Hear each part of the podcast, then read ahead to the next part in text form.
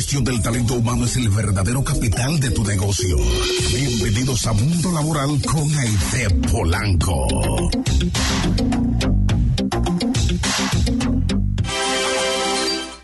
Aquí estamos ya de regreso y no sé si usted ha pasado por esta experiencia de que usted entre a una empresa y siente como la pesadez, como la tirantez, como que, ay Dios mío, ¿qué es lo que sucede aquí?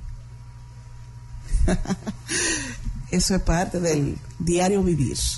Eso, eso es porque cuando nosotros hablamos del clima laboral, sí, el clima laboral. que puede ser nublado, puede ser soleado, puede ser gris, puede ser intenso, puede ser un día difícil, pero el clima laboral se percibe desde que tú entras a la, a la área de recepción. Sí, definitivamente. Todas las empresas están impactadas eh, por su clima, por el ambiente laboral. Eh, tal cual la naturaleza, asimismo nosotros podemos extrapolar a las empresas el ambiente, lo que se vive, lo que se siente. Entonces, eh, hablar de clima laboral son temas sumamente amplios y hoy queremos darle un enfoque, un enfoque dirigido a las empresas familiares, porque no es lo mismo el clima laboral, por ah. ejemplo, en una empresa... En una organización grande. Grande, una multinacional, eh, donde el trato no es tan cercano o personalizado a lo que es el trato en una empresa familiar donde eh, hay situaciones que impactan directamente a cada uno de los colaboradores que están en esa empresa. Yo aquí lo que veo es eh, que eh, estableciendo esta diferencia y nosotros conversando con Aide Polanco sobre el clima laboral, eh, y, ¿qué es? Eh, ¿Un infierno, una gloria? ¿Qué sucede? ¿Cómo afecta?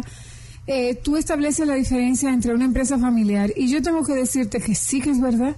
Porque en una empresa, en una empresa familiar tú encuentras el hijo que hasta le habla mal al otro hermano, o la esposa que se tiene un problema con el marido, que es el jefe de la empresa, alma a un escándalo. ¿Qué, sucede en ese sentido? Sí. Es importante que nosotros tomemos en cuenta que trabajar en empresas familiares, laborar en una empresa familiar, tiene, tiene sus ventajas y sus desventajas. Eh, por ejemplo, por ejemplo, podemos tratar eh, los temas relacionados al trato familiar, la persona que colabora en una empresa familiar, pues recibe un trato más cercano y a esto se le puede sacar mucho provecho. De igual forma, el dueño, propietario del negocio, cuando cuenta con personas que tienen puesto ahí su corazón y hay un nivel de confianza, que es otra de las ventajas de trabajar en una empresa familiar, entonces también el propietario del negocio va recibiendo eh, un extra, un plus. Entonces nos damos cuenta que de lado y lado hay condiciones que favorecen el laborar en una empresa familiar. Por ejemplo, también podemos decir eh, la poca burocracia. Janet, tú sabes que eh, la burocracia no solamente se vive hacia afuera. En las empresas internamente, cuando los procesos son muy burocráticos y se tardan en ser realizados, eh, eso hay que saberlo manejar, porque muchas veces el equipo se te puede desmotivar, eh, poder, por ejemplo, alcanzar algún logro, algún beneficio, algún aporte para un equipo que en un momento dado se quiera motivar. Eh, y todo dependa de un proceso muy burocrático, entonces se tiende a desmotivar un poquito el equipo o esas ideas que a lo mejor pueden eh, ser ventajosas en un momento dado, también se pueden perder por el tiempo que debe transcurrir o por la burocracia que existe. Sin embargo, en las empresas familiares eh, hay poca o ninguna burocracia y eso también es algo muy positivo porque hay más rapidez en la toma de decisiones eh, impacta, impacta favorablemente en muchísimos aspectos. ¿Cuáles son los elementos que desde tu experiencia eh, y lo que dicen también los expertos, que definen un buen clima laboral? ¿Qué es un clima laboral? Sí, ese, ese ambiente que reina en una organización, independientemente si hablamos de una pyme, una, empresa grande, una multinacional, es ese, vamos a decir, esa cultura, ese ambiente donde tú logras que los empleados se sientan identificados, que la persona sienta que no va a un campo de batalla, sino que la persona va a dar de sí lo mejor en su área laboral y la empresa va a retribuir, no solo económicamente, sino con el reconocimiento, con el agrado a ese colaborador que está entregando su esfuerzo. E, es el clima laboral, eh, así como lo planteas, ese, ese espíritu como que reina en la organización, en la empresa.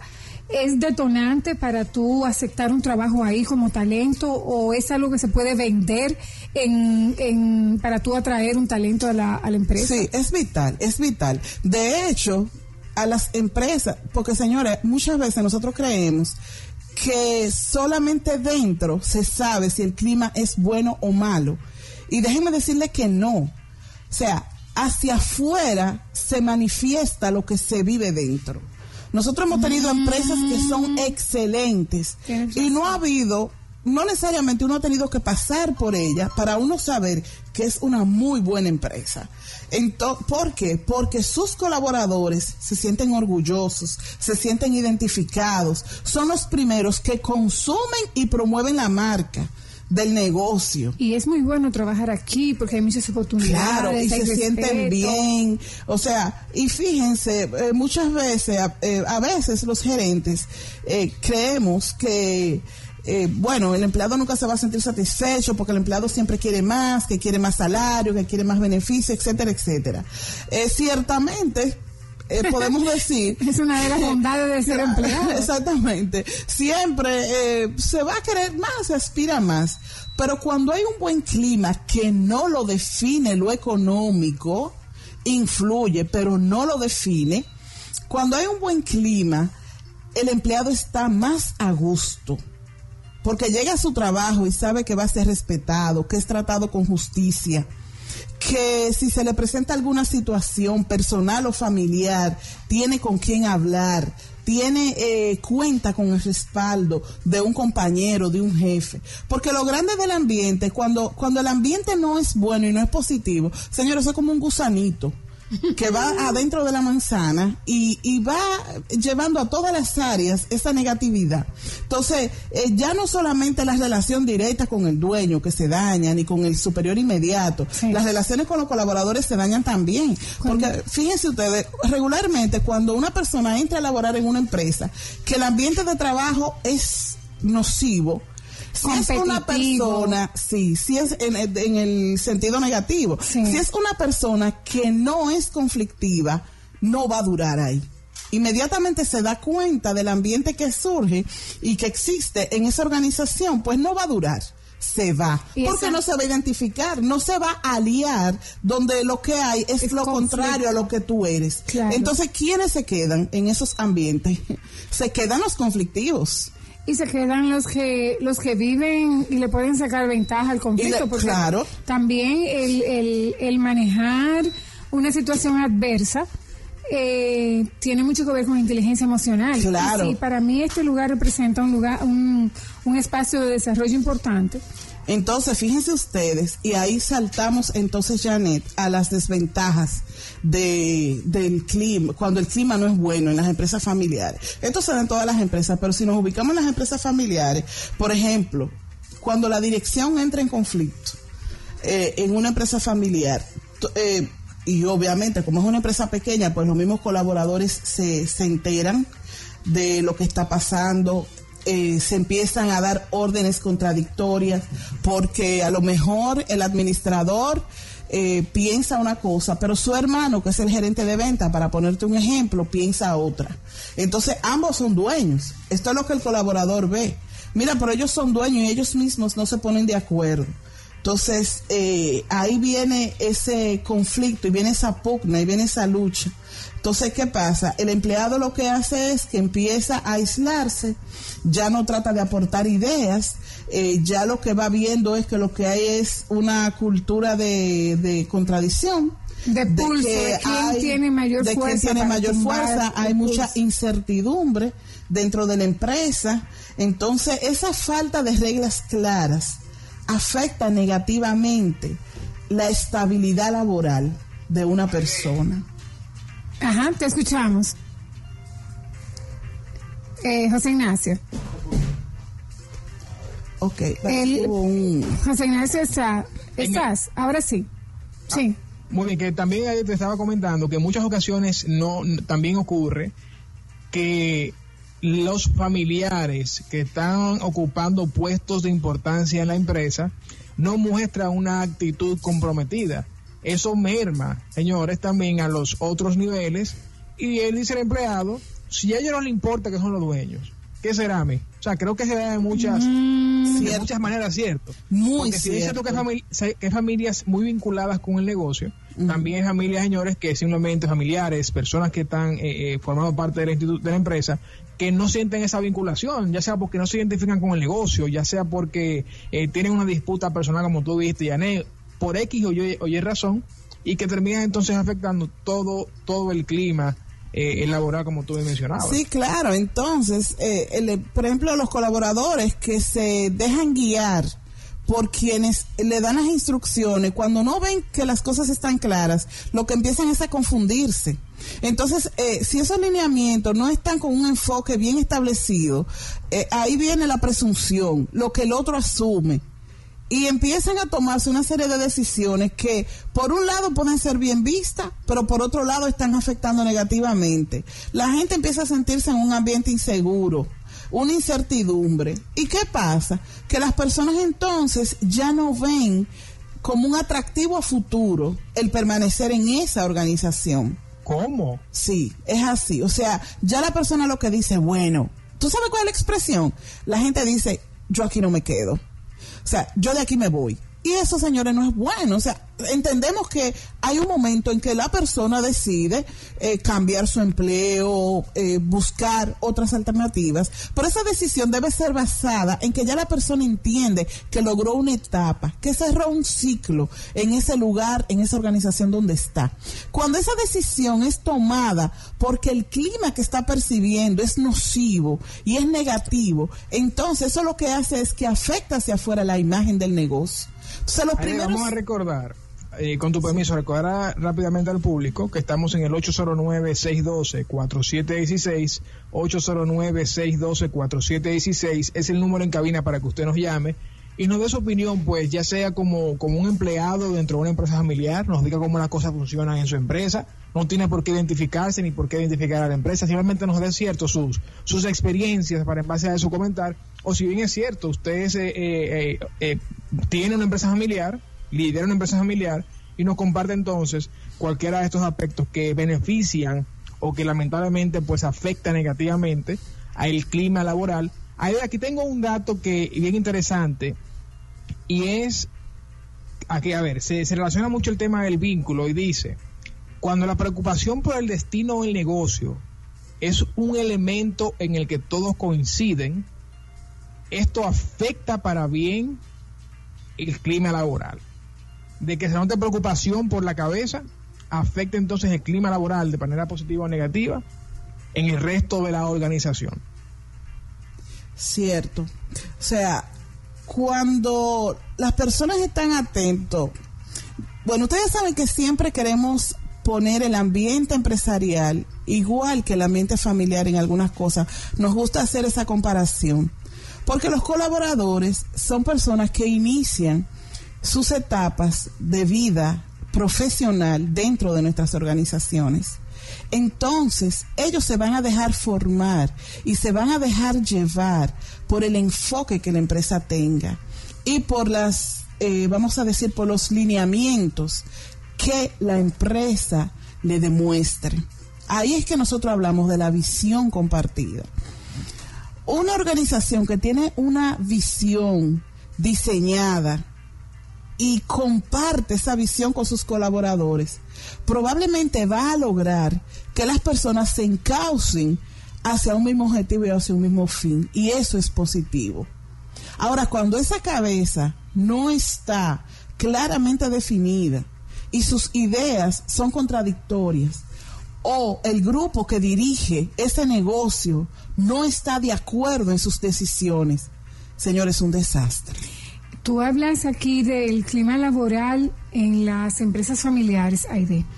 Una empresa familiar, eh, más del 90% de las empresas en República Dominicana son familiares que vienen de una cuota familiar que trabajan papá, mamá, un hijo, eh, una hija. Cuando entra esta nueva generación y mueve y quiere transformar todos los departamentos, y se encuentra con la generación X, con la generación Y, con los baby boomers que están ahí. Óyeme, e-, óyeme. Ese clima se altera. Resulta, o sea, las empresas familiares empiezan como un negocio pequeño normalmente. ¿Cuáles son de las cosas positivas que tienen las empresas familiares? Que esos primeros colaboradores que inician ese crecimiento de esa empresa, de ese negocito que empezó simplemente con la idea del emprendedor, eh, esos primeros pioneros que están ahí, que son los que ayudan a subir ese negocio, usted cuenta con una lealtad al mil por mil. Y eso es bueno. Tú no puedes despedir a esa persona que no, cargó cajas contigo. Jamás. Ustedes saben que aquí hemos hablado de cómo hay que hacer un, un despido honoroso, eh, perdón, eh, honrable para, para ese tipo de personas. Ahora bien, señores, cuando ese colaborador o colaboradora que sabe que vio nacer a ese niñito, el hijo del dueño, que lo llevaban chiquito a los dos y a los tres años a juguetear entre las oficinas, resulta que el joven ya se graduó y el joven ya tiene un PhD. Y resulta que ese joven va a ser tu jefe. Ay, señores, ahí es que se arma la grande. Porque muchas veces ya ese pionero, que era el que más sabía, que era la mano derecha del dueño, que puede ser el padre de ese joven, no acepta que esta nueva generación venga a, trazarle pautas. Y ahí viene el problema. Por eso, algo importante, hay de otra situación que, que me han comentado a mí que se da eh, incluso en, niveles ya de gerenciales y directivos, que viene entonces el hijo del dueño, ya cuando una decisión está tomada por parte de la gerencia de X departamento y el dueño dice, no, pero yo no quiero que eso se haga así, por X o por Y razón, y entonces se toma la decisión subjetiva del hijo del dueño y no la de la persona, el gerente que se le está pagando para que eh, sea quien, quien, quien lidere el departamento X. Sí, en esos casos la comunicación es una herramienta vital. Y también hay que reconocer que si uno de esos pioneros, de esos primeros actores que ha tenido el negocio sigue ahí y sigue haciendo un buen trabajo, es importante escucharlo y tomarle en cuenta su opinión. No podemos creer que porque la sangre nueva es necesaria, por supuesto, y necesitamos que la empresa crezca y, siga, eh, vamos a decir, en un posicionamiento, continúe buscando un alto posicionamiento. Y ese nuevo joven viene con muchísimas ideas eh, que van a ser de, de bien al negocio, pero no podemos obviar la experiencia acumulada. Es así. Y esos primeros pasos, ¿en qué se basaron? Porque eh, esa primera filosofía bajo la cual el negocio creció y se edificó, tiene su gran valor. Por eso insistimos mucho quienes estamos en la consultoría en empresas familiares, lo importante que es traspasar la filosofía del negocio a las nuevas generaciones. Una de las causas, señores, eh, estadísticamente hablando, y esto no es República Dominicana, sino a nivel mundial, el 70% de las empresas desaparecen cuando cambia el, fundador a la primera generación, a la segunda generación, perdón. Normalmente el 70% desaparece. Y esto es porque no se hizo un traspaso, no se hizo una sucesión adecuada ¿Y cómo afecta esta falta de, formalismo, de procesos en la sucesión cómo afecta inclusive la falta de una planifica, de una asociación planificada al clima laboral, porque supongo que hay un hay un hay un proceso, hay una etapa de transición en el que sí hay personas involucradas. Sí, claro. Y fíjense, la sucesión no se hace solamente eh, basada en los dueños del negocio, sino que parte también de un proceso sucesoral. Son esos antiguos, eh, vamos a decir, esos pioneros, esos empleados que ya por el tiempo dedicado han pasado 15, 20, 15 no, pero 20 años, 25, 30 años, y debe ir renovándose y hay que irle dando paso nuevo a, a, las nuevas generaciones, hay que irle dando paso. Pero ¿qué pasa? Cuando eso se hace por un imprevisto, se hace de una manera no organizada ni se ha premeditado, entonces vienen los conflictos y vienen los problemas, porque cada quien quiere pulsar a como debe ser y quiere apostar a un futuro que no se ha diseñado. ¿Qué es lo que funciona en este caso? ¿Ese gobierno familiar o, se hace ese, cada quien con sus eh, roles bien Tú dijiste la palabra clave. Aquí hago una payolita a AIREN, a la Asociación de Industriales. Muy bien reconocida de Santiago y la zona norte porque en AIREN tenemos lo que es la conformación del protocolo familiar, la implementación del gobierno familiar. ¿Qué es lo que busca? Establecer claramente esos tres, vamos a decir, grandes roles que tienen las empresas familiares, que son la familia, el capital y la empresa. Entonces, cuando eso se define y claramente se habla con el fundador ahí, porque eso no se puede dejar para última hora. Somos hijos de la muerte, ¿verdad? Entonces, no se puede dejar para última hora. El protocolo familiar es bueno realizarlo con antelación. Cuando ya tenemos hijos que están entrando en una etapa adulta de su vida y usted sabe que ya esa sucesión viene de camino. Entonces, ¿qué es lo importante? que desde ese momento se empiece a escribir cuáles son las reglas, la, vamos a decir las políticas que rigen no la institución, sino la familia.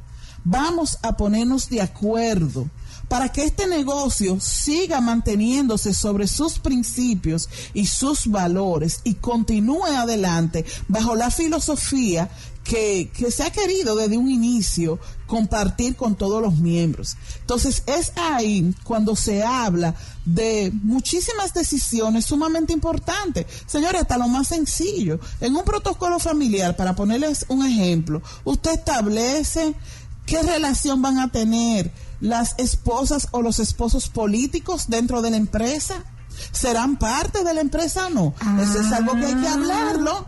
Eso, se es algo que hay que hablarlo, porque mira qué pasa, mira que sucede muchísimo, que el hijo mayor, vamos a suponer que es excelente, eh, el gerente de Sí, el gerente, y es sobre quien va a recaer la responsabilidad más importante de la empresa y demás, se casó, y, ah, pero la esposa, mire, yo no soy inteligente, pues vamos a ponerla a ella como gerente de operaciones, así de sencillo, Ahí no se evalúa si hay perfil, si no hay perfil, que es la esposa de uno de los, de los hijos del dueño. además, este, esto es un negocio que yo lo he hecho para mi familia, dicen muchos de los progenitores. Exactamente. Entonces, por un lado, empieza la familia, la familia hasta lo apoya y empieza así, pero mira, es muy bueno ponerla a ella porque es una muchacha seria y es inteligente y al ser de la familia, esto le va a doler. Es así que habla la familia. Pero ¿qué pasa? Que se casa eh, la otra o el otro, se casa y quizás el esposo no tiene tantas luces como la anterior, pero usted no puede discriminar a uno de otro, entonces el esposo también hay que buscarle un espacio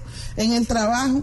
Y cuando venimos a ver, llenamos toda la empresa de familiares.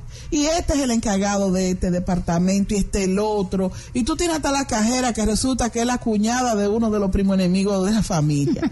Señores, y ahí empieza, cuando no hay una profesionalización de ese negocio, ahí empieza la comunicación informal. Ahí empieza el trato eh, discriminatorio en muchos casos porque todo el mundo se cree dueño y todo el mundo entiende que puede dar órdenes. En un clima laboral con este escenario que estamos planteando, que quizá pueda ser de, el peor escenario, eh, ¿cuáles son las, las técnicas? Porque tú estás en el, en el departamento de gestión del talento, en el recurso humano, tú estás viendo lo que está sucediendo.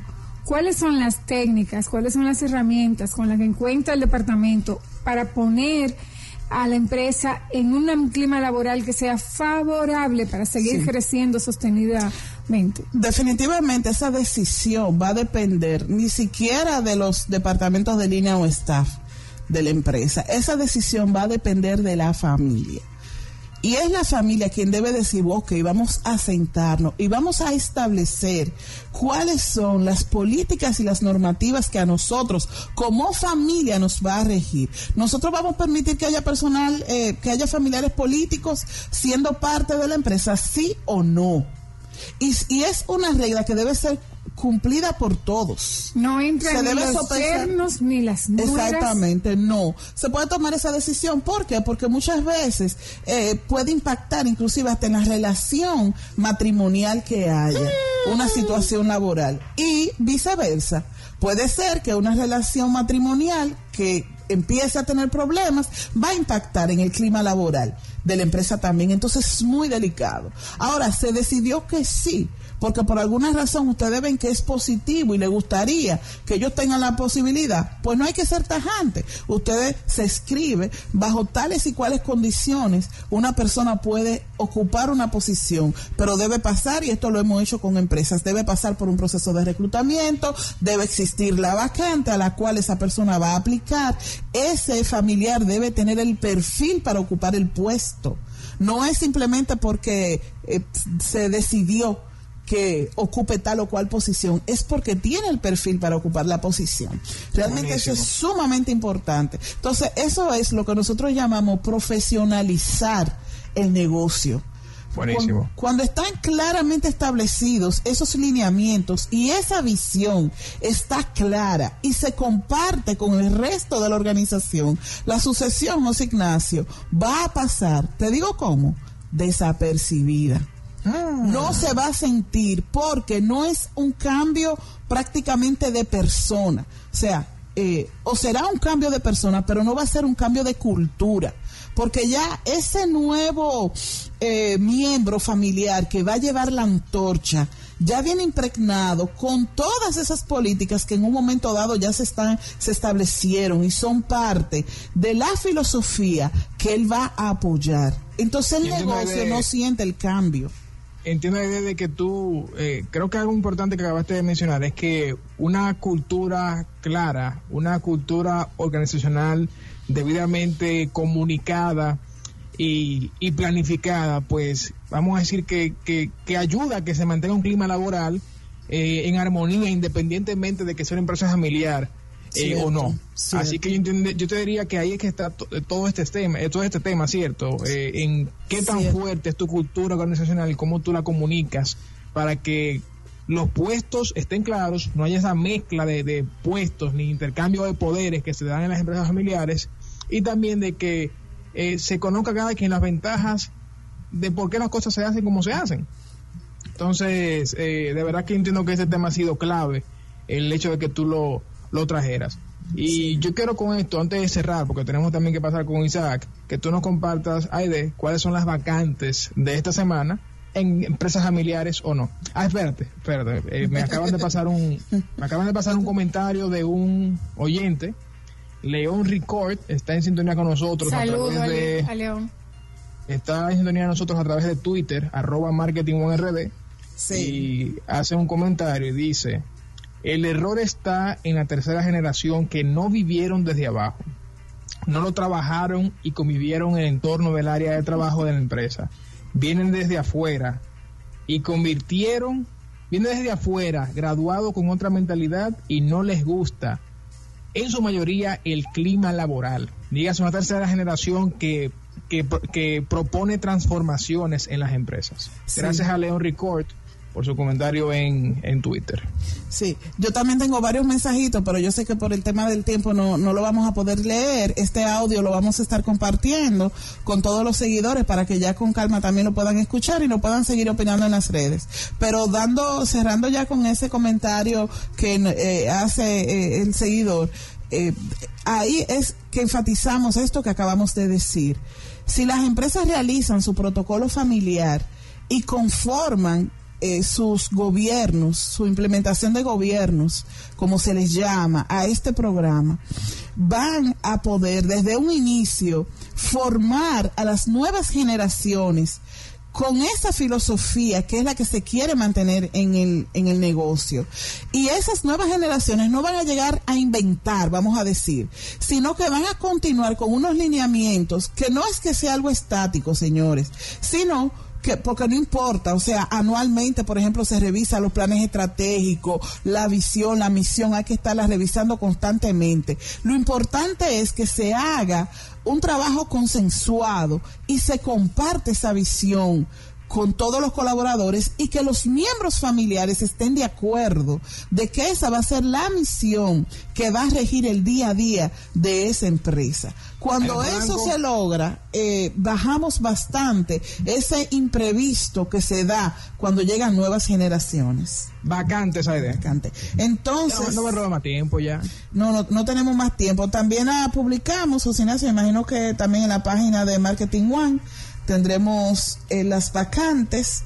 Esta semana Tú tenías una buenísima que era el de, el de trade marketing. Y, y llamaron un par de personas para Sí, esa vacante, estudiantes, profesionales del área de mercadeo. Sí, ya han estado, hemos recibido muchos currículums, lo hemos eh, eh, remitido a las empresas que nos dio la vacante.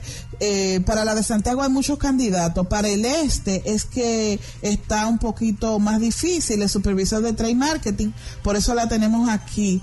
eh, todavía esta semana, empresa de consumo masivo. También seguimos buscando contadora general para una empresa de servicios y también una coordinadora administrativa para una empresa, eh, vamos a decir, de servicio infantil. Suena bonito. Suena Que bonito, ¿verdad? contigo dónde. Lo que pasa es que es confidencial, o sea, por eso nada más puedo dar el, el detalle. Pero una persona que tenga un perfil, vamos a decir, con una base administrativa, mercadeo, Educación. educación, y que sea afín con los niños, entonces pueden enviarnos sus currículum a nuestra dirección electrónica mundolaboralesrd@gmail.com. También la puede enviar a hpconsultoresrd@gmail.com y recuerden seguirnos en las redes, en Twitter, Instagram y Facebook como Mundo Laboral RD. Excelente, señores. Ya escucharon a Ede Polanco, Mundo Laboral, el clima laboral en las empresas familiares. Pueden volver a escuchar el audio accediendo a marketingonerd.com y también a través de soundcloud.com slash marketingonerd. Con esto, las gracias a Ede Polanco. Pena Siempre. que el tiempo, cierto, nos queda corto. Pero tenemos entonces a Isaac Ramírez, que como mencionamos desde un inicio, tiene la responsabilidad de cerrar el noveno inning de este partido. Así que en breve está calentando ahí. Sí, señor. En el bullpen. Isaac Ramírez, señores, en breve con One Tech. No se mueva.